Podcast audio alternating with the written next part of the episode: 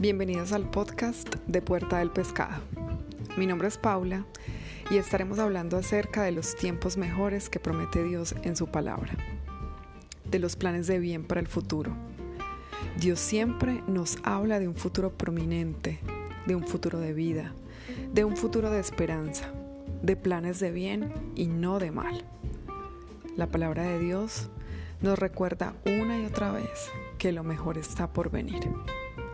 Esto no es una frase motivacional, no es una frase creada por la mente humana, es una promesa de Dios. Esta promesa la podemos atesorar a través de nuestra fe en Jesucristo, pues en Él vamos de victoria en victoria. Bienvenidos.